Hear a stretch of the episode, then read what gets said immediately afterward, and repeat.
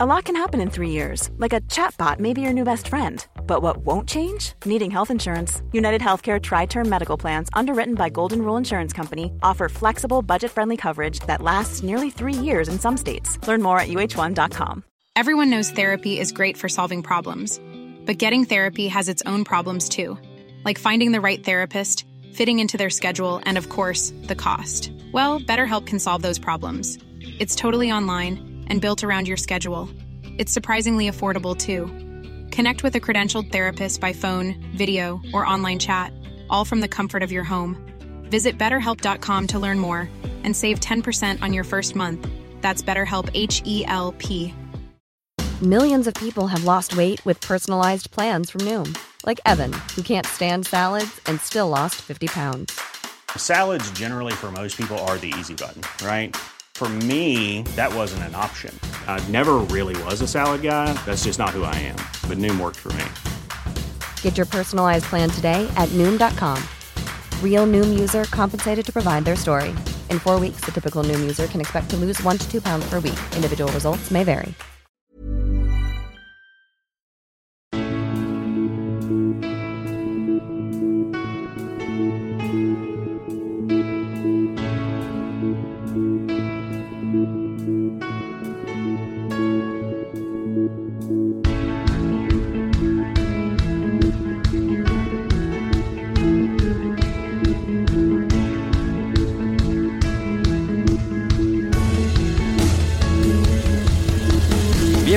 Bienvenidos a Alineación Indebida.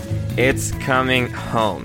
En cuartos de final, en Italia, en Roma, Inglaterra ganó a Ucrania con autoridad, con brillantez, con Jadon Sancho, goles de los Harris, apariciones de Jordan Henderson y más. Esta vez, esta vez sí, esta vez vimos a una muy buena Inglaterra y veremos si ahora, contra una selección como su rival en semifinales, puede seguir creciendo. No será fácil porque Dinamarca ha demostrado no serlo. Los daneses ganaron a los checos y siguen recreando lo que fue 1992. Ojo, cuidado.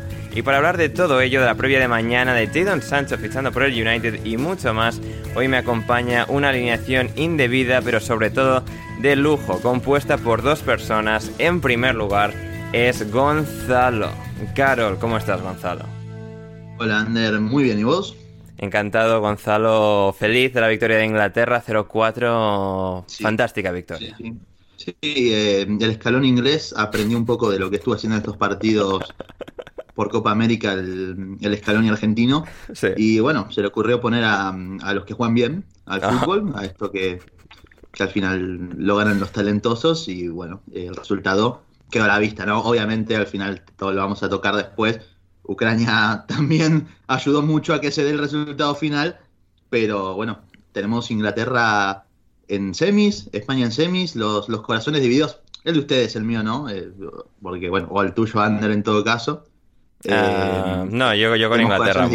Yo con Inglaterra. Ah, bueno. Sí, Bien, sí, sí. bien. O sea, Españita bien, Sos el pero. meme este. Sí, sí, ya, ya Sos el meme de este de, del fanático inglés que es español, básicamente. Básicamente. Y también está hoy con nosotros de ESPN Deportes, entre otros muchos sitios, la encantadora Cecilia Lagos. ¿Cómo estás, Ceci?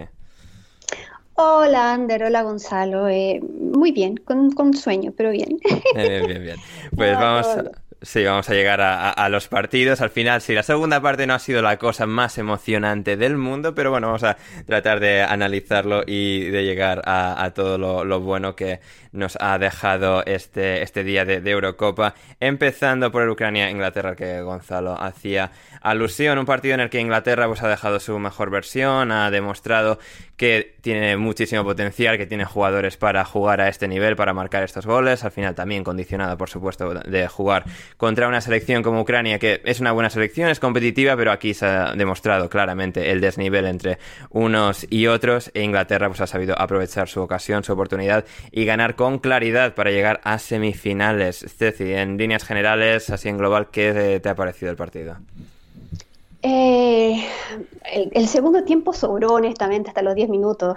O sea, y de- después de haberse ido al descanso ganando 1 a 0 y bien merecido también, con un gol fantástico. Me encantó el pase de Sterling y cómo definió Kane.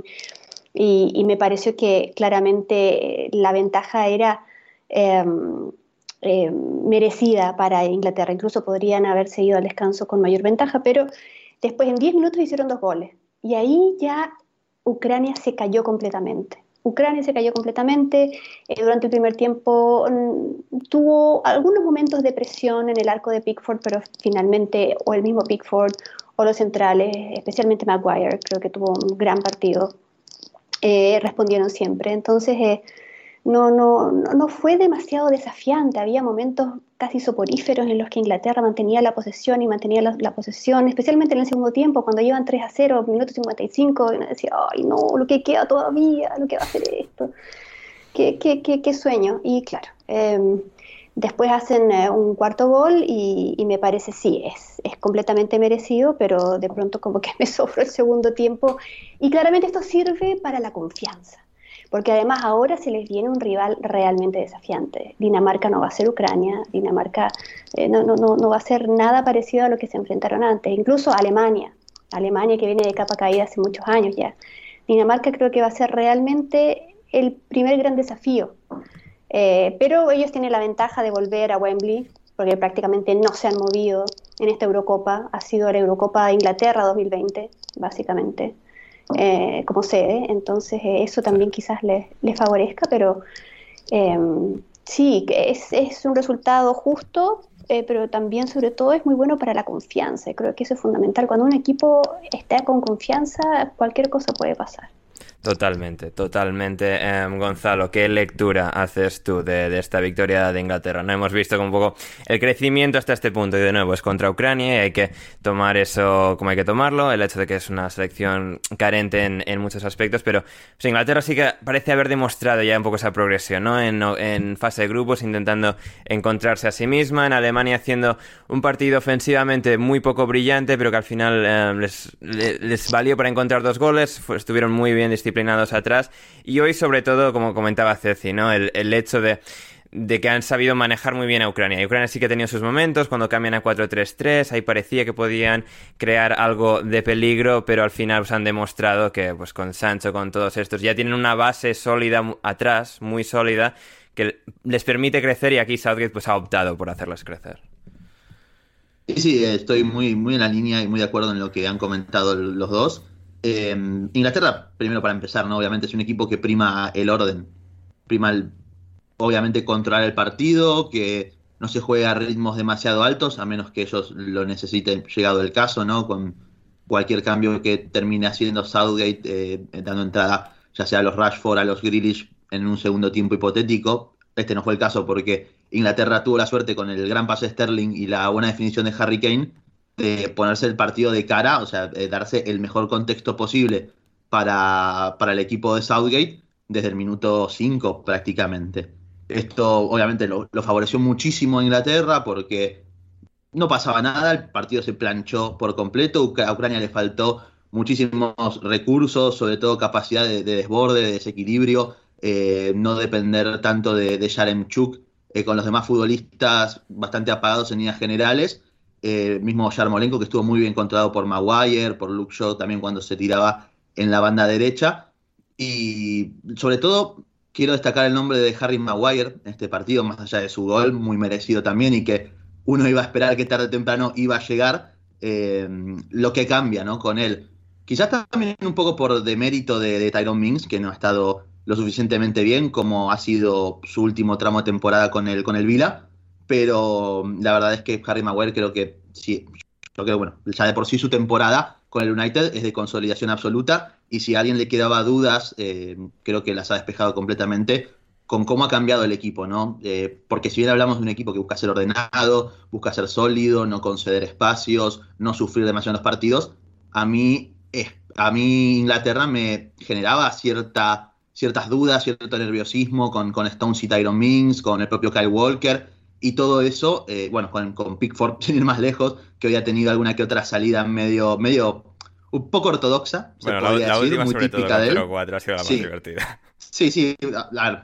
Tema, bueno, ya está 4 a 0, no, no pasa nada, pero eso, ese tipo de salidas con un partido más apretado puede ser peligroso. Pero al margen de todo esto es como que Maguire, sin ser un líder al estilo del, no sé, cómo podía ser Terry, Ferdinand en su momento, eh, es un líder silencioso en el buen sentido y que yo creo que da mucha calma ¿no? a todos sus compañeros en salida de balón sin lugar a dudas y en líneas generales Inglaterra estuvo muy bien.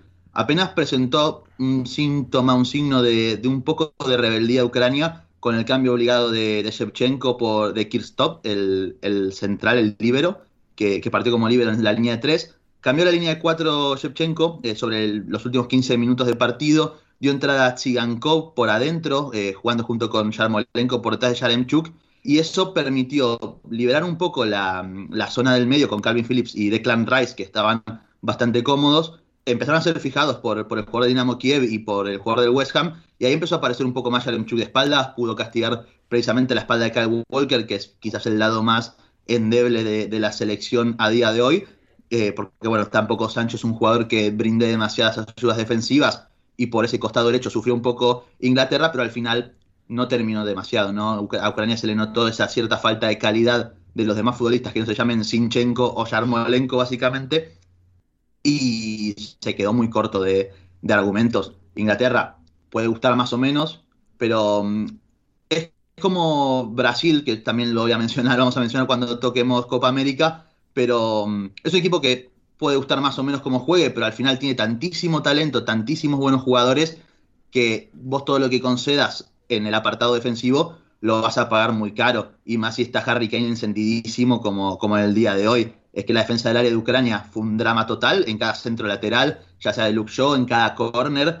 Es que hay un síntoma de falta de, mm, diría, de, eh, ¿cómo poder decirlo?, de intensidad, de tensión competitiva, que, ha quedado muy claro, sobre todo en el, en el gol de Henderson, en el último gol, que entra solísimo, rematando en el área chica prácticamente, ante un Sigankov que lo suelta y un Yarmolenko que nunca se da cuenta de que alguien le está pasando por detrás esto, bueno, y hace el gesto, ¿ah? hace el gesto, se, da vuelta y dice en qué momento, hace un gesto espantoso, así como, oh, Dios mío, sí, sí, nunca lo vi. Exactamente.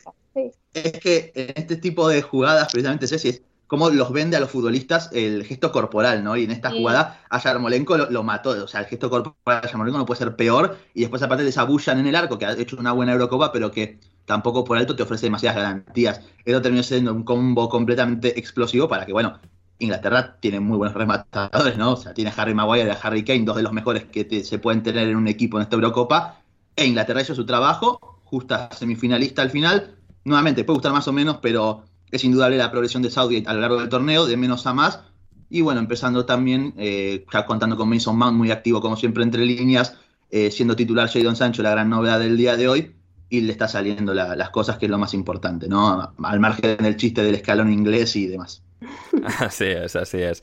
Em, Juno nos eh, preguntaba para los tres, ¿no os parece mucha casualidad que Sancho sea titular tras anunciarse su fichaje por el Manchester United? ¿Creéis que puede haber eh, presiones de algún tipo para que no jugase o que él ha estado distraído con las negociaciones? Ceci, así, sin mucha información y desde lejos. Eh, sí, es verdad. O sea, e, e, es, pura especulación, pero no sería el primero. Pasó con Memphis Depay y ahora también en la, con, Países Bajos, mientras, mientras pudieron jugar, o sea, en, la, en la fase de, de, grupos también. Él no rindió como quería rendir o como se esperaba que rindiera, a pesar de que igual sí marcó un gol, porque estaba distraído, porque estaba preocupado con el tema de eh, la, transferencia a Barcelona. Y después ya cuando lo transfirieron en el partido con República Checa no pasó absolutamente nada, pero eh, esas cosas distraen absolutamente. Hay un, para mí un caso emblemático eh, con, Chile, por ejemplo, en la selección chilena, Alexis Sánchez cuando estaba en la, el último día de la ventana de transferencias cuando estaba por irse a Manchester City y al final eh, no sucedió nada y se terminó yendo al United. Y en la última hora de la ventana de transferencia comenzaba el partido por eliminatoria uh. a Rusia 2018 con Paraguay. Fue un desastre ese partido. No solamente Chile perdió 2 a 0, sino que Alexis Sánchez jugó muy mal eh, y se notaba absolutamente ausente del, del partido. Entonces, eh, esas cosas afectan completamente, realmente afectan porque además estando en la concentración con un objetivo, con otro equipo, en una cosa totalmente distinta, tienen que estar con eh, un oído, un ojo y la mente en otro lado para saber dónde van a seguir su carrera después de que se termine ese torneo. Entonces sí es, es probable que tenga que ver, yo lo digo nada más por un tema de, eh, de experiencia viendo cómo en otros casos pasa más o menos lo mismo. Puede ser, no me parecería raro. Es una especulación, pero podría ser. Sí, sí, sí, completamente. Y bueno, hablando de factores que distraen o pueden influir, Gonzalo Luxa, después de todos sus años en el United y que ahora con Solskjaer ha, renacido, em, exhibición suya, dos asistencias en Roma, en el campo de la Roma. ¿Sabes quién es el entrenador de la Roma, Gonzalo? Y obvio, don José Mourinho. Sí, sí, sí. sí, más, ¿no? A ver. Eh, Admirador número uno de Lucho. Sí, completamente. Es que José, o sea, esto es todo de José Mourinho, ¿eh? Porque ¿Quién le ha motivado, cualquier... ¿Quién ha motivado? Claro, exacto. ¿Quién lo ha motivado? O sea, con esas críticas que hace Mourinho, o sea, lo ha motivado a mejorar, a crecer y a ser el futbolista que es hoy en día, ¿no? No soy engañar, ¿eh? Solskjaer no tiene nada que ver con la progresión de Luke Esto es todo de, de Mourinho, ¿no? De, de nuestro dios José Mourinho. Sí, sí, sí. Pero, Gonzalo, ¿cuántas veces al día te pones las ruedas de prensa antiguas de Mourinho en el Madrid? Uf, hay cada joyita. Eh, mi, favorita es una que empieza a sacar la, la, listita con los canteranos que han debutado con otros entrenadores. Bueno, eso, lo, hizo, en el, ¿eso lo hizo en Madrid también o en el, United? Seguro. En Madrid también en, el Madrid también empieza a hablar porque le hablaban de. Mm, había un problema con Nacho Fernández y que él lo ponía de lateral derecho y que él era central y jugaba central y como que había una disputa en el Madrid entre él y el entrenador del Castilla, que ahora no recuerdo quién era por aquel entonces, con que él necesitaba que jugara de lateral, pero claro, el Castilla lo necesitaba jugando de central, que es su demarcación natural al final. En, en la época de Mourinho parece que era Zidane. Eh, el entrenador del Castillo. No sé si siempre. Creo que fue más tarde, o el último año quizás. Fue más tarde. Sí, creo que fue un poquito no, no sé si esto fue esto fue por el principio más o menos su primera en la segunda temporada creo. Mm, mm. Pero bueno, yendo con el, sí, sí, sí. que, nos vamos por los cerros de Úbeda. Sí, sí, sí, dejando, dejando en paz al bueno Mourinho que ha subido una foto meditando, mirando la, nada, pensando en todo esta semana. Es verdad. Eh, vamos con Luke Shaw, que creo que su partido es muy coherente también con, lo, con su progresión en esta temporada. Eh, le han traído Alex Telles en el United, ha jugado poco y nada, y no porque Alex Telles lo haya hecho mal, eh, sinceramente, cuando le ha tocado jugar, sino porque Luke Shaw es un jugador que ha aportado muchísimo, ha, aportado cuando le ha tocado ser stopper en línea de, de tres, cuando Solskjaer ha tenido que recurrir a ello. En Inglaterra lo podría hacer perfectamente también. Hoy por momentos eh, incluso dibujaba una línea de tres en salida de balón con la caída de, Declan Rice a banda derecha. Y es que el tándem que puede hacer Luxo, ya sea con Sterling o con Rashford cuando le toca ingresar, es algo que, sale natural, ¿no? Eh, uno lo ve así gordito como siempre, que. O sea, gordito no, robusto se podría decir. Es, macizo, es macizo, es macizo. Sí, macizo uno lo ve así, pero, pero es que es un tanquecito, o sea, va para adelante como loco y si te lleva puesto, o sea, va, pasa él con la pelota y se lleva puesto al jugador y, no pasa nada, es una topadora al final. Sabes que si pudieras ver el, mapa de calor de, de Luke Shaw en el partido de hoy, eh, salen, salen llamas de la pantalla del teléfono en este momento. rojo vivo por el costado izquierdo, rojo vivo, y por ese mismo sector de tres cuartos en el área propia eh, también Maguire, a rojo vivo ahí, pero y, es que y al final a Shaw no le, falta competencia en ese lateral izquierdo porque Chilwell también puede ser perfectamente titular y muy seguramente hacerlo bien también. Pero al final es que él lo tiene más que merecido y la verdad que me alegro mucho por él, sobre todo por lo que apuntaba en su momento en Southampton, lo que se llevó a dudar de él. Muchas veces se pensó que era un futbolista semi retirado, teniendo 21 eh, años, pese y, con, y más con la lesión que tuvo en su momento, pero es bueno verle a este nivel, sin duda alguna, y muy gratificante que, que, pueda estar a este punto físico, sobre todo, ¿no? Totalmente. Último detalle sobre Inglaterra, nos preguntaba F. Valladolid, ¿pensáis que Southgate se ha rendido a la prensa y ha montado una alineación inicial que no le gusta? Esto nos lo preguntaba antes del partido Ceci, y yo creo que, yo creo que no, yo creo que si Southgate tiene algo bueno es, son sus convicciones y, y son, y es un poco la creencia en, en, su idea, en el proyecto, en lo que está haciendo, y le veo a alguien que, pues esto, igual lo de Sánchez pues, se podía deber al United, a cualquier cosa, y que bueno, algunas decisiones han podido ser cuestionables, pero que él ha confiado en lo, en lo que ha hecho y que no, no, no ha mostrado eh, tibieza, digamos, en, las decisiones que ha tomado, y, creo que, creo que eso es una gran cualidad que ha demostrado. O sea, claramente si él tuviera que hacerle caso a lo que dice la gente, la prensa, lo que sea, tendría que estar poniendo a Jack Grealish de titular todos los partidos. Correcto, en todas las posiciones al mismo También. Exactamente, exactamente. O sea, ya partiendo por eso, una decisión tremendamente impopular es tener práctica. Creo que solamente lo puso de titular en un partido, no me acuerdo, ya pierdo, pierde mi, mi, mi mente, son tantos los partidos que están en una, nebulosa. Creo que fue el último de la fase de grupos. Sí y, que lo puso con Saca hicieron desastre, fue maravilloso. Eh, pero claro, uno vio ese equipo, vio esa alineación y dijo, por favor, que no lo saquen nunca más. Y no, nada, después nunca más. O sea, ha, entrado eh, después eh, desde la banca y siempre que entra marca diferencia, eso sí. Pero no, ahí por ejemplo tienes un, tienes un ejemplo de que él no se deja llevar por lo que diga la gente, como dices tú, tiene su, tiene su plan, tiene su librito. y, y se apega a eso y, vaya que malos resultados no le está dando. Ahora, de nuevo, vamos a tener que ver cómo realmente le resulta eh, el, librito con, Dinamarca, porque es otra cosa, está a otro nivel. Pero hasta ahora funciona muy bien y podrás decir cualquier cosa, pero además no ha recibido goles. No ha recibido No ha recibido, o sea, no sé si será el único equipo del torneo ah, de, los cuatro, así sin revisar ninguno, que no creo que marcó, lleva 3, 11 o 12 goles. Los, los, conté antes del antes de, de, de, subir. 7 contra. A ver, Gonzalo, que tú siempre te acuerdas de estas cosas. son, o sea, los, eh, son los 4 de hoy, más los 2 contra Alemania, con República Checa 1, contra Escocia nada y contra República Checa 1. Así que tenemos ahí ocho, ocho goles. Sí. Ah, no, ocho, estaba confundida con Dinamarca, disculpa. Mm, ah, Pero, o sea, ocho goles y cero en contra en todo, entonces, ¿sabes qué? El, como, como decía Gonzalo, controlan el partido, cuando tienen que anotar, anotan, cuando tienen que defender, eh, tienen, cuando tienen que poseer y sin hacer nada para matar el tiempo y cuidar el resultado, lo hacen. Es un poco como lo que hacía Francia en Rusia 2018 también. También. ¿no? En ese momento que controlaban el partido y, y claro, podía ser súper aburrido en un momento, o, digamos, entre comillas, y después cuando necesitaban apretar el acelerador, lo apretaban y, si necesitaban eh, aparcar el bus, lo aparcaban y ya. O hmm. sea, es, es práctico, súper práctico y nadie puede decir que no le ha resultado hasta ahora y así de felices están también los ingleses. Totalmente, y veremos cómo se les da contra Dinamarca que ha eliminado a la República Checa hoy en Bakú, en Azerbaiyán. Eh, un partido muy interesante en el sentido de que, bueno, pues Dinamarca ha tenido que sufrir contra la República Checa, son dos selecciones bastante parejas, aunque Dinamarca mejor, y al final ha demostrado tener esa capacidad para incluso sacar partidos como hoy. Bruno Alemán, nuestro buen amigo, decía en Twitter em, al descanso, qué difícil rival es la República Checa, te lleva a hacer, entre comillas, su partido casi siempre. Otra cosa es que les valga con jugar a lo que ellos quieren, hoy se van al descanso teniendo que remontar un 0-2.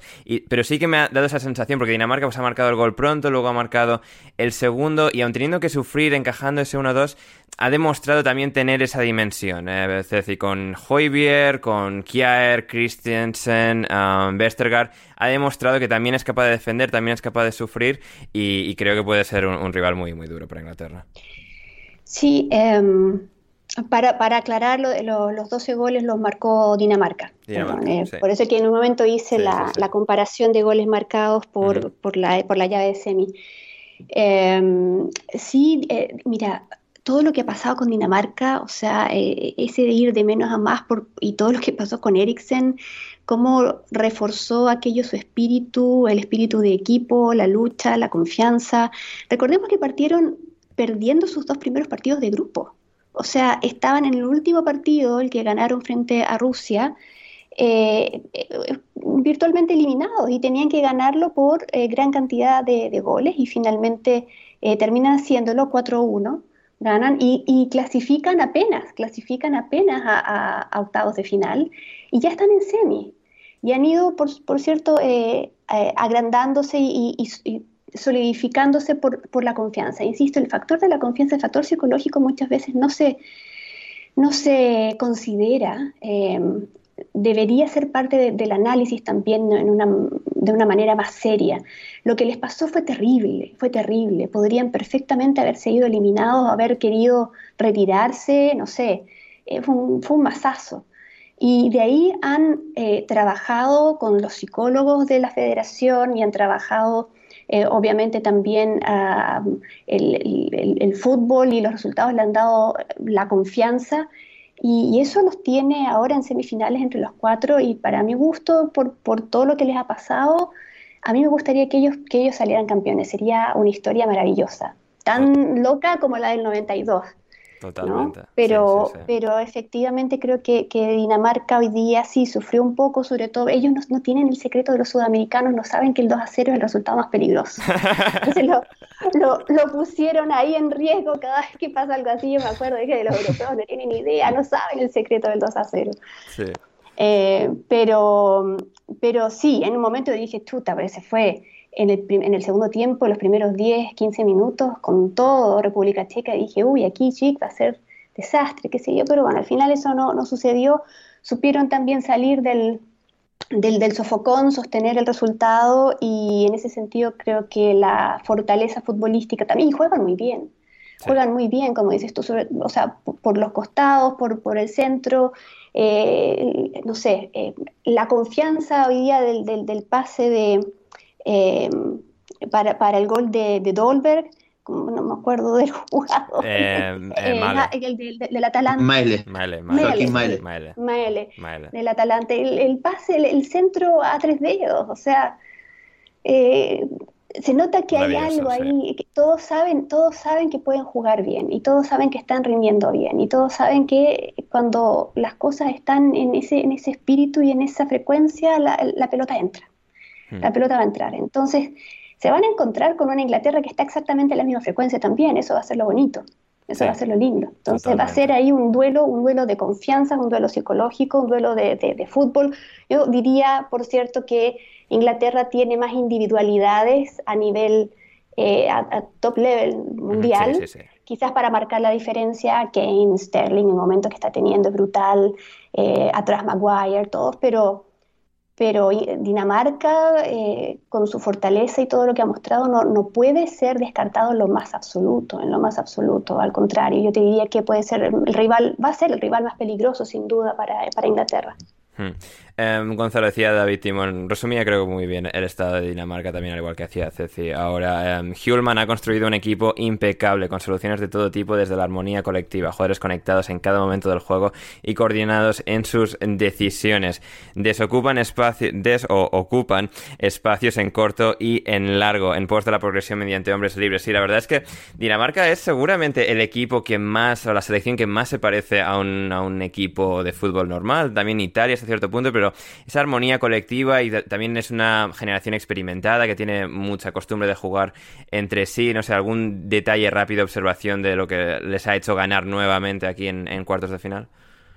Sí, es que estoy muy de acuerdo con lo que ha comentado Ceci. Eh, sobre todo la personalidad de este equipo para, para imponerse en cualquier contexto, ya sea si les toca dominar o incluso cuando les toca sufrir, tienen a tres centrales que ya lo hemos comentado en podcasts anteriores, que llegaban a un nivel espectacular tras muy buenas temporadas y que lo están confirmando nuevamente en esta Eurocopa. Kjaer Imperial, un líder absoluto, Christensen también a un nivel impecable como sus últimos seis meses en Chelsea y un Delaney que venía de una temporada quizás un poco rara, aunque es un muy buen jugador, siempre lo ha sido, eh, está siendo muy importante para llegar desde segunda línea, liberarse y llegar a la zona de remate como lo ha hecho en el, en el gol que convierte en el día de hoy. Y, es una Dinamarca que además cuenta con Hulman, que para mí, o sea, yo ya lo comenté también en el último podcast que me tocó aparecer, con permiso de Mancini, es que me parece el mejor entrenador de la Eurocopa, porque más allá de, todo lo que ya hemos comentado y se ha hablado largo y tendido, de cómo ha logrado que el equipo no pierda el rumbo, cómo ha logrado que reponga de la pérdida de Eriksen y de lo que podría haber sido una tragedia y que cómo podría haber afectado el nivel competitivo del equipo, es que incluso en partidos como hoy, en los que República Checa se pone a tiro, empieza a apretar, empieza a imponer la presión, eh, llega con su checa al área generando muchísimo peligro, con Schick y sus desmarques en corto eh, para recibir adentro del área y demás, cómo logra hacer ajustes a lo largo del partido, como su dirección de campo nuevamente le vuelve a dar eh, puntos, o sea, puntos como si fuera un partido de boxeo, como una pelea de boxeo, cómo le vuelve a dar puntos a su equipo en, el partido, porque reaccionó muy rápido, sacó a Dolberg, dio entrada a um, Pulsen, el jugador del RB Leipzig, para poder castigar un poco más al espacio, no tanto en los apoyos, un jugador de un perfil completamente distinto a Alex Ajax ahora en Niza, y también como sacó a Damsgaard, cuando venía siendo también uno de los futbolistas más activos entre líneas precisamente, para dar eh, entrada a Christian Norgard y ahí poder cerrar un poco más, ¿no? En la mitad de la cancha donde estaba perdiendo mucho tanto Hoiberg como Delaney, necesitaban la ayuda de un contención más, se lo otorgó y a partir de ahí ya él dejó de sufrir tanto Dinamarca en lo que restaba de partido en la última media hora. No es que eh, República Checa, pese a esos primeros minutos y a esa respuesta de, con el gol de Patrick Schick, no es que después lo pasó por arriba en ningún momento. Yo creo que siempre se han mostrado sólidos y es muy importante por eso tener a un técnico como, como el que tiene Dinamarca que te puede cambiar el partido con sus intervenciones. Sobre todo, quizás a nivel selecciones cuando la mayoría de los entrenadores no se anima tanto a realizar demasiados cambios a lo largo de los 90 minutos, como por ejemplo quizás pueda pasar con Southgate, ¿no? Eh, Southgate puede quizás eh, dar entrada a Grealish, a Rashford, a todo el talento enorme que acumula Inglaterra, más allá del que tienen como titulares. Pero son cambios tan punzantes, de la sensación. claro, exacto.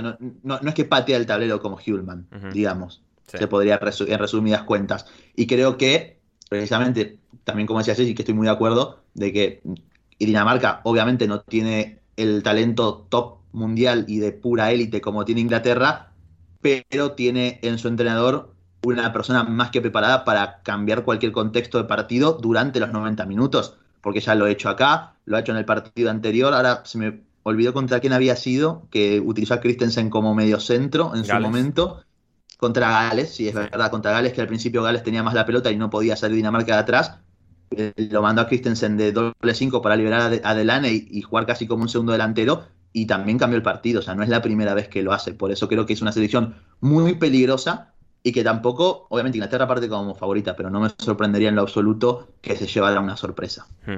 Eh, vamos a hacer una pequeña previa del partido contra Inglaterra, pero antes un tuit de Tudox sobre eh, los paralelismos de Dinamarca en esta Eurocopa con la del 92. Em, Dinamarca en la Euro del 92. Es Michael en el arco, sin su 10 titular. Había un Christensen, había un Christiansen, un Jensen, un Andersen y un Poulsen. Y em, lo había, todo eso mismo lo hay en esta Eurocopa 2020. Así que bueno, tampoco es que los apellidos daneses varíen muchísimo. Tienes a Hoiberg y algunas excepciones, pero eh, sí, es, es, gracioso, divertido y sobre todo el paralelismo Laudrup Eriksen, las ausencias de, ambos son, son, marcas bastante distintivas y veremos, porque Dinamarca lo está haciendo muy bien, como lo ha dicho Gonzalo. Em, Gonzalo, no sé, una clave, la mayor clave del partido Inglaterra-Dinamarca que tú vislumbres de lo que puede ser el choque.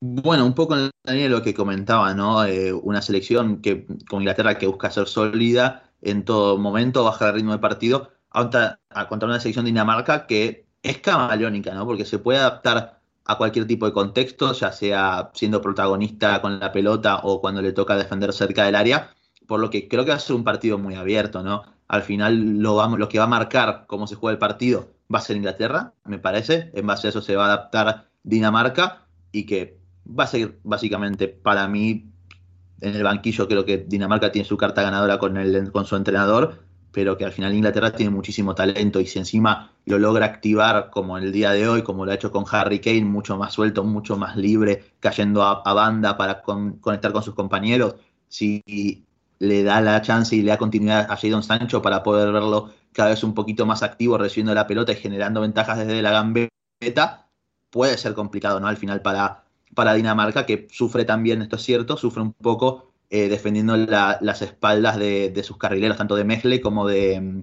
de Jens Tiger Larsen, ¿no? Quizás ahí es donde puede sufrir más y donde puede encontrar, tanto con las trepadas, no tanto de Walker, sino sobre todo con la de Luke Shaw por ese sector izquierdo, como lo hemos visto hoy mismo, sin ir más lejos, ¿no? Después va a ser cuestión de ver cómo defiende las transiciones Inglaterra, sobre todo porque Dolberg viene muy bien a los apoyos, y juega Pulse puede ser una amenaza al espacio también, ver cómo aprovechan quizás la parte más endeble de la defensa de Inglaterra, eh, que es el costado derecho con, Stones y la espalda de Kyle Walker, cómo puede castigar con la libertad de Brightweight o del propio Damsgaard para ir cambiándose de posiciones y aparecer por ese sector, ¿no?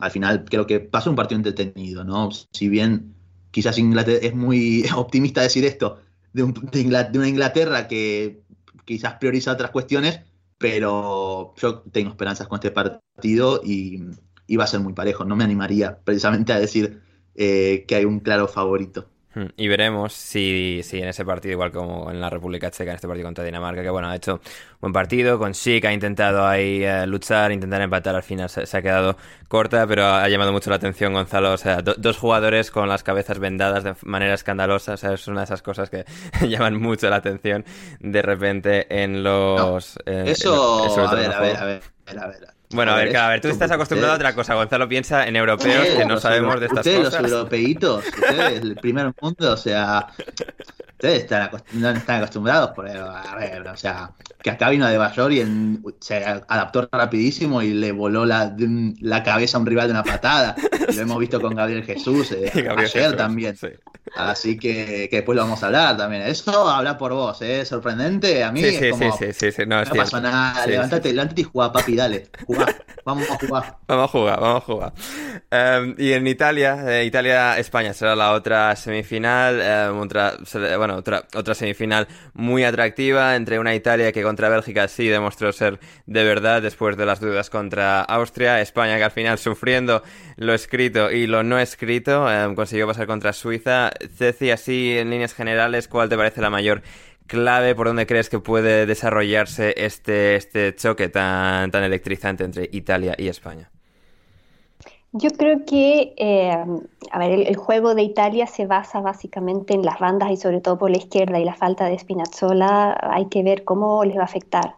Eh, son un equipo que tiene, eh, Mancini tiene una cantidad de, una calidad en el plantel que es extraordinaria. Tiene que ver ahí quién puede reemplazarlo. Supongo que sería Locatelli, no sé. Em, o, Emerson, hay que ver ahí, porque en su momento Locatelli también hizo unos primeros partidos bastante, bastante buenos cuando no estaba Ferrati.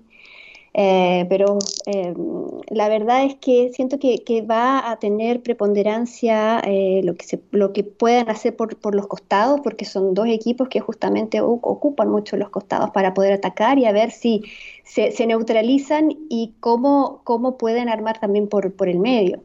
en, en lo que sí tiene ventaja Italia, que tiene un juego mucho más para mi gusto más, eh, más armado, es, más, eh, ¿cómo decirlo? Más fluido. Funcionan más fluido, exactamente. Funcionan como relojito y tienen mucho gol. Tienen mucho gol, que es exactamente lo que le ha venido faltando de repente a España, que sí, a veces eh, se demoró mucho los primeros partidos, después le salió, pero otras veces le sale y después termina entregando igual. el arco contrario y, y, se extiende al área y ha sufrido un montón con Croacia y ha sufrido un montón con Suiza hasta el final. Entonces, por ahí yo creo que Italia puede, eh, si encuentra rápido eh, el gol, puede por ahí eh, matar a España muy rápido. Hmm. hay que ver, y hay que ver cómo reacciona en ese sentido España, pero siento que Italia tiene, tiene la ventaja en este caso, aunque hay que ver cómo se reponen a la falta de, para mí, uno de los mejores y uno del mejor jugador del campeonato, que es Spinazzola. Hmm, totalmente, va a ser muy interesante tanto Italia, España como Inglaterra, Dinamarca y aquí estaremos contándolo tanto el miércoles por la mañana como el jueves por la mañana, un podcast para cada partido. Eh, muy bien, vamos con las preguntas antes de marcharnos, pero antes, Gonzalo, un minuto para hablar de Jadon Sancho en clave Manchester United. Llega al Manchester United finalmente Jadon Sancho después de todo el culebrón del verano pasado. El Manchester United por fin tiene a su extremo diferencial, extremo derecho diferencial que puede realmente suponer un golpe de efecto como club, como proyecto, como equipo y que les puede elevar incluso a ganar la Premier. Sí, sí, a ver, yo ya lo he comentado, todo el mundo sabrá que soy bastante fan de, Sancho porque me parece un futbolista súper talentoso y que viene a ocupar quizás la posición en la que, en, con todo el talento que puede acumular el United en el ataque, donde quizás le faltaba a ese futbolista diferencial, ¿no? Que además se puede adaptar a cualquier tipo de contexto que presente el partido. Jadon Sancho lo que tiene quizás, ya sea a diferencia de, eh, de las demás, eh, de los demás futbolistas que tienen plantel, es que te puede generar ventajas tanto a campo abierto como en ataque posicional, digamos, ¿no es cierto? Mm. Entonces, em, puede aparte jugar por ambas bandas, quizás entra un poquito la duda de ver qué va a pasar con Greenwood, que venía jugando en banda derecha, Sancho ha jugado en ambas bandas en el Dortmund y lo ha hecho igual de bien. Para mí creo que igual su futuro está en banda izquierda a pie cambiado, como lo marca cualquier futbolista del calibre al que apunta a ser el propio Sancho. Así que veremos, ¿no? Solskjaer al final tiene un lindo problema, se puede decir, en cómo poder colocar todo el talento que va a tener United arriba, cómo poder potenciarlo y optimizarlo entre sí. Yo no tengo dudas al final, ¿no? Quizás habrá que esperar que ver la adaptación, habrá que esperar qué soluciones le da Solskjaer a su equipo, cómo precisamente los acopla, pero es que yo no tengo dudas de que es un talento absolutamente top y que de seguir una progresión correcta podemos estar hablando de un potencial balón de oro de Inglaterra, porque creo que lo tiene todo, es el más completo de los futbolistas de ataque, incluso en la sección, para mí por lo menos, porque tiene la gambeta de Grealish, tiene el gol que te puede aportar Rashford, eh, tiene una toma de decisiones tan buena como puede ser la, de Mount, quizás es un futbolista que arriesga mucho, ¿no? Porque es alguien que comete muchas pérdidas porque es un jugador que vive del regate, pero bueno, tampoco le vamos a pedir a, un jugador que regatea que no lo haga, porque es, eh, lo tiene en su esencia, ¿no? Yo creo que vamos a tener, va a haber también que ver cómo reacciona la gente ante quizás este que es su, mayor problema, el, tema de las pérdidas, y que no, haya mucho nerviosismo en general al principio en caso de que, no sé, empiece un poco por lo bajo, como le, le, suele pasar a Sancho, que va de menos a más a lo largo de las temporadas, sobre todo porque si hay que poner alguna duda es a nivel físico y de su propia preparación de cara a una temporada entrante. Hmm. Y bueno, si tiene problemas de pérdidas de balón, ya está Juan Bisaca ahí para cubrirla. ¿Qué sí, Gonzalo? Y sí, no, estaría tan seguro, pero bueno, no, especialista defensivo, ¿no te acuerdas? Eh, especialista de barrendero, digamos, ¿no? No tanto de, Sí, sí, de corrector, especialista de corrector de todos los problemas que, se crean eh, de raíz. Em, vamos con las preguntas. Claro, en todo caso, perdón, Ander, en todo caso, bueno, que juegue en la izquierda y que el que lo cura sea Luke Shaw, ¿no? Por ejemplo, Maguire. Por ejemplo. Stevie nos pregunta, um, ¿Is it coming home? Y sí, sí, sí, it's coming home, pero seguro, vamos, o sea, estamos a tope con Inglaterra. Em, Esteban nos pregunta para Cecilia, ¿ya pasó Frank de Boer? ¿Llegará Eric Ten Hag a la selección neerlandesa? No, por lo que leí hoy día, eh, Eric Ten Hag, a ver, de partida Ten Hag extendió su contrato con Ajax en abril nada más hasta 2024. Así que ya con eso, y el tipo eh, respeta su palabra y ya lo habían buscado antes, eh, a fin del año, pasado, del año pasado, cuando se fue Kuman, para reemplazarlo y también dijo que no. O sea, él tiene firmado con Ajax y respeta ese contrato y hoy día lo ha confirmado o se ha confirmado aquello, así que no, ah, eh, yo nunca lo hubiera contado. Me encantaría porque imagínate, si tiene ahí la base del equipo que tuvo en Ajax 2019, me muero. O sea, yo me enamoré de ese Ajax, pero lamentablemente no. Así que eh, fascinada que se haya ido Frank de Boer, pero la búsqueda está compleja de su reemplazo. Sí, o sea, habrá que estar atentos a lo que puede hacer. Rijkaard, Frank Rijkaard no, no estaría mal. No, es que él ya, él fue, mira, yo ya creo ya conté la, la historia de Boer fue el descarte. Al primero que llamaron y que consultaron cuando se fue Kuman fue Frank Rijkaard. Pero él está retiradísimo y no le interesa volver a la vida pública. Está tranquilo en su casa con sus millones, no quiere saber de prensa, de, de presión, de tensión. Vive su vida feliz de la vida, disfrutándola. ¿Y para qué si no necesita seguir trabajando? Sí, bueno, alguien, alguien a, quien le gusta mucho la atención es Louis Van Gaal, así que igual a él se le puede sacar. Bueno, eh, a ver, a ver, igual no creo que, claro, es totalmente entendible porque con, la presión que ya te pone Ceci, como le puso a Debur, no quiero que no creo que Rijkaard quiera lidiar con eso, sinceramente. Sí, sí, no, pero, pero, Van Gaal, en cambio, sí que, sí que es alguien que, le mola mucho la, presión y tal, y bueno, ya lo vimos en, el Barça. Sí, no, y, es, eh, es el candidato al que la gente y los periodistas piden más o sea, lejos, en todas las encuestas, en todos los tweets, en todo está, todo el mundo quiere a Fanjal, o una gran parte de todo el mundo quiere a Fanjal. El tema es que eh, él se retiró porque la esposa le pidió tiempo, ¿no? Eh, y ya se lo había pedido antes de que se, fuera. Lo había pedido antes, sí, sí, sí. Claro, y no le pudo decir que no a un club como Manchester United. Y después, cuando se, se, fue del United, la señora se llama Truss, es un personaje acá también. Todo el mundo habla de Truss. hablan de Truss y sabes que es la esposa de Fanjal. Entonces todo el mundo está diciendo, hablen con Truss, escríbale una carta a ella, eh, porque ella es la que... Pero si fuera por Fanjal, le seguiría dirigiendo. Yo creo, si tú piensas, es un año y medio más. Sí, además selección no, es toda la semana. Exactamente, exactamente. Es lo que yo he dicho también varias veces. No es el mismo trabajo de club, y, es un desafío que Fanjal conoce de memoria y, exitosamente, entonces podría perfectamente tomar para las clasificatorias, eh, ir a Qatar y ojalá hacer un buen papel en Qatar y devolverle la competitividad a estos jugadores que son espectaculares. Hmm, y una pregunta no futbolística, pero relacionada con esa parte del mundo. Em, Esteban quiere saber cuánto se habla de Max Verstappen en Holanda. Se habla mucho. Se habla mucho. Sí, eh, normal. sí. No, obvio, porque es. Eh, o sea, el, el, corredor más exitoso del momento y si se le sigue eh, por años. ¿no? Gonzalo, que sí, que sí, tranquilo, fanboy de Verstappen, tranquilo. Totalmente, totalmente. Acá todo el mundo es fan de Max y, la gente viaja a verlo, los distintos circuitos en Europa y se habla de la María Naranja. Y sí, hay un, un, fanatismo y un seguimiento muy fiel y masivo todos los fines de semana. Totalmente. Y para Esteban. Doy fe. Que sí, Gonzalo, que sí, que sí, que te gusta Verstappen, ya lo sabemos. Eh, para Gonzalo, pregunta, Esteban, equipo que más te ha gustado en la Euro y también alguna palabra sobre Ricardo Alberto Gareca. Bueno, primero lo primero. Bueno, eh, ya creo que es evidente con lo que he dicho en este podcast, sin duda alguna Dinamarca, ¿no? Como ha ido de menos a más, es a día de hoy la que me parece más divertida de ver, además, ¿no? Después en segundo lugar Italia también, que sería lo, lo más evidente. Y sobre Gareca, bueno, eh, Esteban le tiene muy buen recuerdo porque es un ídolo en Vélez, sin lugar a dudas. Y en Perú se, dudaba mucho de él después del ciclo que, llevó a Perú a un mundial luego de 38 años y se había puesto en jaque su, su nombre eh, por el mal inicio en las eliminatorias, pero es que, es que el Tigre es un fenómeno. Es un fenómeno, es un, juego, es un entrenador capaz de adaptarse a lo que tiene a disposición.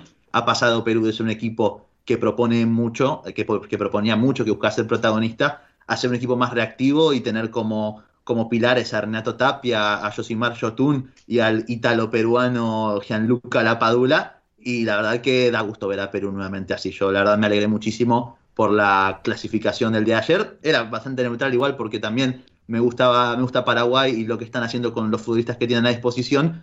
Pero el partido de, ayer de Perú que gana por penales luego de un partidazo 3 a 3 eh, la verdad que es muy emotivo, sobre todo ver a, Gareca, a quien también lo, aprecio muchísimo como entrenador, eh, verlo tener éxito, sin lugar a dudas. Total, totalmente. Ceci por parte de Chile, eh, derrota, eliminación. No, no, pese a la fiebre de Brereton, no fueron capaces de superar a Brasil.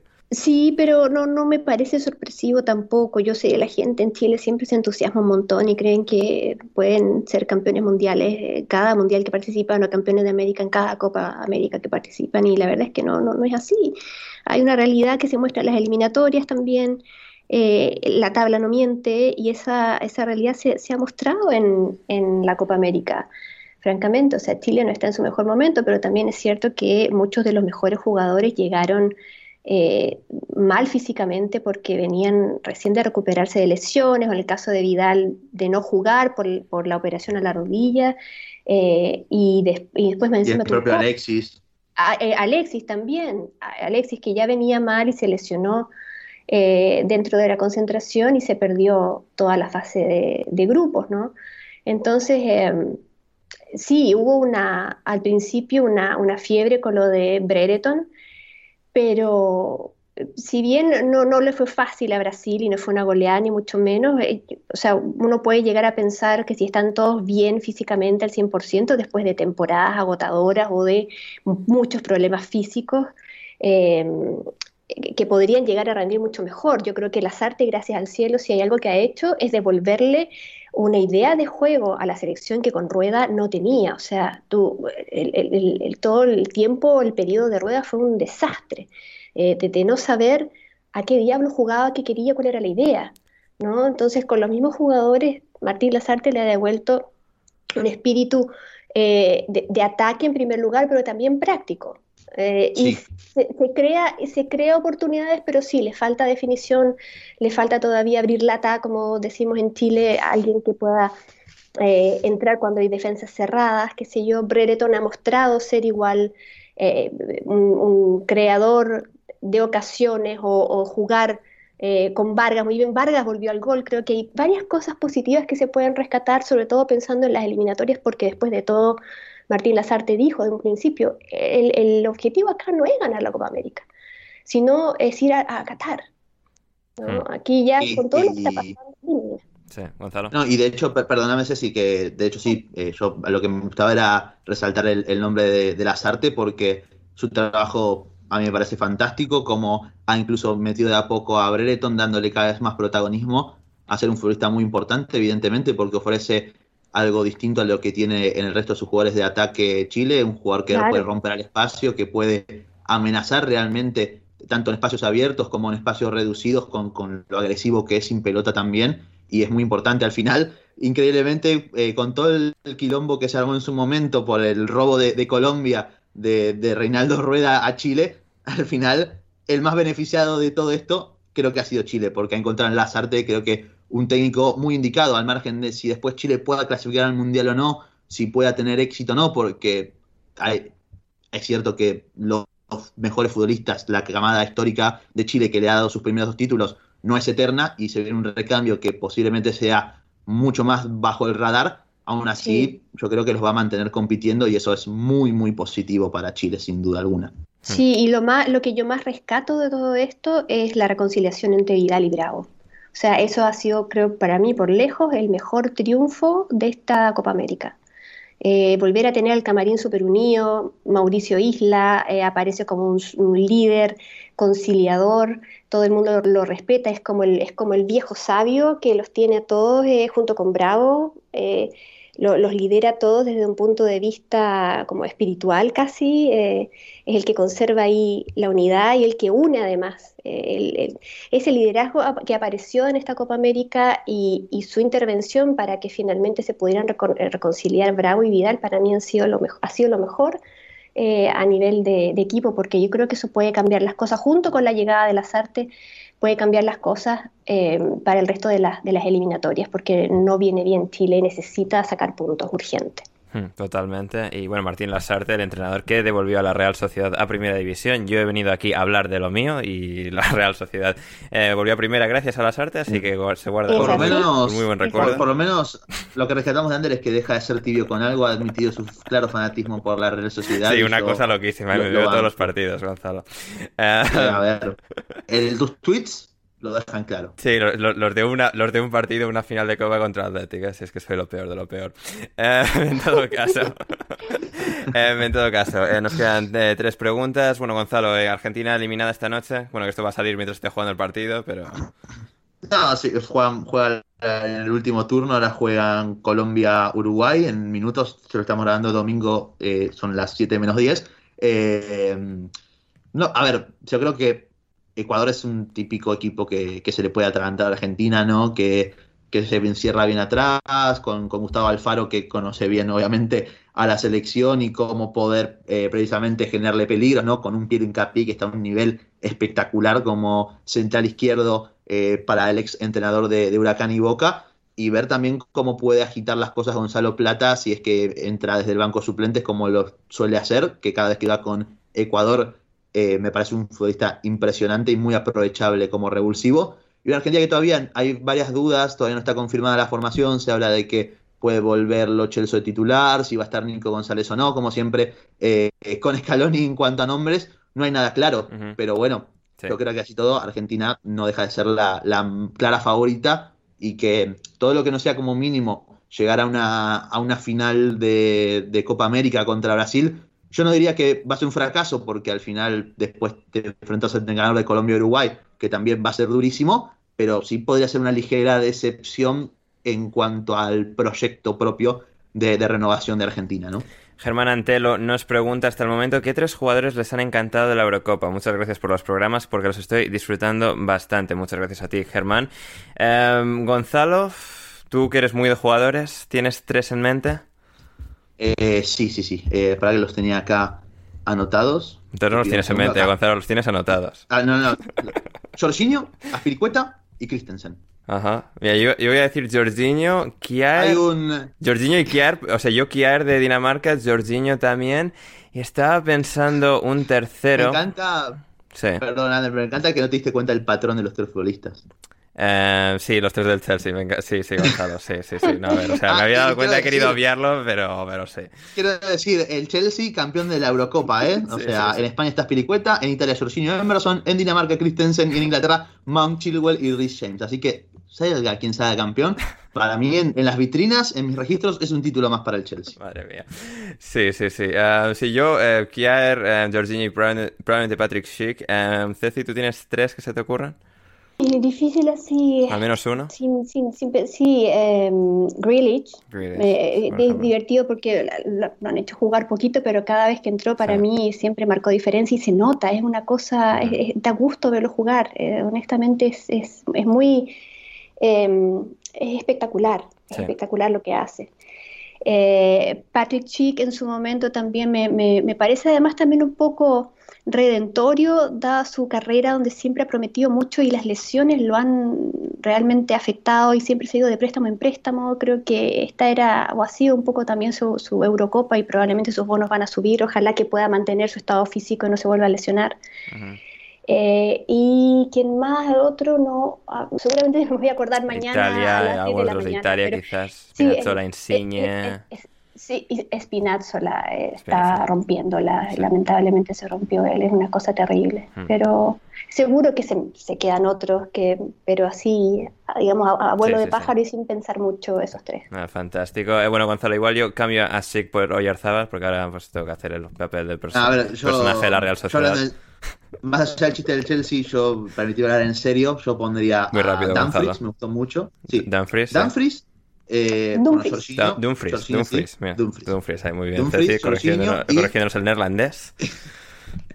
Eh, Dumfries, Dumfries, Jorginho y... Te, digo una cosa de Dumfries, esas actuaciones fantásticas, pero lo mismo que la selección, o sea, él ni antes de esos tres partidos ni después ha jugado tan bien por la selección. Sí, de hecho, la, la, cláusula que se hablaba era bajísima y hay muchos, no le va a faltar pretendientes, creo que el Inter se hablaba en estas horas, y el último fichaje de estos catastróficos del Inter, ¿eh? O sea, ya lo estoy viendo. en un año está cedido en, el, en el AZ. No, no, no, no, no. Yo, confío. Bueno, y el último es Mil Forsberg, que para mí. También, es verdad. Forsberg, es verdad. Otro, otro, muy buen torneo. Eh, eh, y bueno, hablando de jugadores con. Bueno, torneos igual no tan buenos. En este caso no, no has podido ser tan protagonista porque venía de lesión. Nuestro bro, Gonzalo Diego, nos pregunta: ¿Es Jordan Henderson el mejor jugador de la historia y por qué sí? Eh, bueno, la, respuesta es que solo lo es. considera el, nivel de eh, estupefacientes que haya podido consumir Diego Alonso en esta noche de, sábado. Siete preguntas. Shelu con la mano en el corazón. Si Inglaterra gana la Euro, Mason Mount balón de oro. Aquí Gonzalo para reforzar lo del Chelsea. Ayer hablamos de Jorginho con Mónica y no sé, ¿eh? o sea. A ver, su temporada creo que es buenísima. Es el mejor jugador del Chelsea en la temporada, el más regular de ahí hay que le alcance para. No, pero es la cosa de, bueno, ha ganado Champions, ha remontado en Premier, gana la Euro, porque claro, va a ser muy difícil elegir entre los mejores del mundo este año, da la sensación. Lewandowski quizás por los números, pero. Harry Kane por números también. Porque ya, pero Juan el de... Bueno, lo cual, perdón, si juega en el Tottenham y es máximo goleador y máximo asistidor, creo que todavía claro. en el TS más. Bueno, sí, sí, pero a veces es un poco el debate eterno en la NBA con el MVP, ¿no? Un MVP de un, equipo, de un, jugador que mete 50 puntos por equipo acaba último, o sea. pero sí, sí, sí. Creo que, sí, en todo caso podría ser, ¿no? Creo que sería mucho más claro no por regularidad, pero sino por la prensa en general. Esto es mucho también un concurso de popularidad, no hay que olvidarlo si, si, si, la ganaba Francia con Kanté a buen nivel, brillando, la narrativa hubiera jugado mucho más a su favor, pese a que los primeros seis meses, entre lesiones y demás, no destacó demasiado en el Chelsea. Pero, no sé, a ver, ¿podría ganarlo a Mount? Podría, tranquilamente, porque tiene los argumentos de, los, de que es un, casi un jugador importante en Chelsea y ahora en Inglaterra, una vez recuperado del, del Shilmur Gate, eh, parecería que también lo va a hacer para Saudi en este tramo final. Así que, ¿quién te dice? Podría ser, ojalá, ojalá, realmente, pero bueno, esperaremos. Y la última pregunta que me parecía interesante en este caso de eh, Leonardo Silva, amigo del programa. ¿Les parece más complicado el trabajo de un entrenador de club o de selección? Tengo la impresión de que está bastante infravalorada la labor del último. Ceci, ¿tú tienes alguna visión? Claramente es más difícil para mí eh, el, entrenador de club porque tiene una presión brutal semana a semana. Correcto, sí. y, no se le permite trabajar eh, a largo plazo que por ahí se le permite a uno en una selección donde tiene que jugar cada tres meses más o menos. Eh, a veces amistosos. En, en la Premier League diría que hay dos, tres entrenadores que llevan más tiempo que Gareth Southgate, tres de 20. Seguro, pero ahora el tema es que yo me acordaba antes, cuando yo era chica, había, se usaba que había entrenadores que eran entrenadores de club y de la selección. Es verdad, es verdad. Sí. Eso era súper común. Y de repente ya el tema se fue alejando como que era imposible eh, a medida que se fue mediatizando toda la presión fue también creciendo, sobre todo por los trabajos por club, entonces ya eh, hubo que elegir. Twitter no soportaría eso hoy en día. No, olvídate, pero a mí me parece que lejos el trabajo mucho más difícil porque es semana, semana a semana y por ahí y ganar o sacar un buen resultado te, te compra una semana de tranquilidad. Sí. A menos que seas Pep Guardiola, honestamente, o sea, cada semana es tener siempre la guillotina ahí al, al borde, cortándote un pelo del cuello, ¿sabes? Porque no, no, eh, no es posible tener paz a menos que saques constantemente buenos resultados. Es una moledora de carne. La selección te da un poquito más de, tranquilidad para planificar. Aunque por otro lado también es complejo no tener a los jugadores todo el tiempo y tenerlos por ahí una semana, dos semanas, diez días para llevar a cabo planes que has tenido en abstracto por meses antes. Mm, totalmente. Y no, con esta genial respuesta de Cecilia Lagos, llegamos al final de esta edición de Alineación Indebida. Eh, nos podéis seguir en Twitter cuando no estemos haciendo el programa, que ya es muy poquito a la semana, prácticamente nunca. Siempre estamos aquí haciendo el programa, pero para esos ratitos que no, podéis seguir a Cecilia en Twitter en arroba Cecilia Lagos, a Gonzalo en arroba Gonzalo Carol 29 y a mí en arroba Anders Hoffman. Ceci, muchas gracias por estar ahí con nosotros. Gracias, Ander, y gracias, Gonzalo. Ha sido un placer, lo pasé muy bien. Ah, fantástico, Ceci, me encanta escucharlo. Muchas gracias, Gonzalo. Muchas gracias, Ander, muchas gracias, Ceci. A bueno, los oyentes que están hasta acá, recordarles, denle retweet al tweet de Ander, por favor, que nos sirve mucho. Eh, obviamente los likes en, en iBooks, las cinco estrellas en Apple. Por favor, es que los necesitamos. Ander a podcast por día no da más. Ahora mismo está con el. Ustedes no lo saben, ustedes no lo saben porque tampoco Ander los quiere poner mal, pero Ander está conectado a un respirador artificial. Es urgente que lo hagan. Este, sin esto no, no podemos seguir adelante. Les, pedimos por favor, es por la vida de Ander. Él no lo va a decir porque le da vergüenza, pero yo como su amigo tengo que comunicarlo. Así que, por favor, gente, esto es, salven la vida de Ander. Denle retweet. Denle retweet. muchas gracias. Por favor, sí, muchas gracias Gonzalo. Yo soy Ander Iturralde y sí, volvemos el miércoles por la mañana con una nueva edición de Alineación Indebida. Suscribiros al podcast, retuitearlo todo. Eso, nuestra vida depende de ello, nuestro bienestar. Así que nada más por mi parte, pasadlo bien hasta que nos reencontremos el miércoles, el miércoles por la mañana en una nueva edición de Alineación Indebida, como decía. Pasadlo muy, muy bien.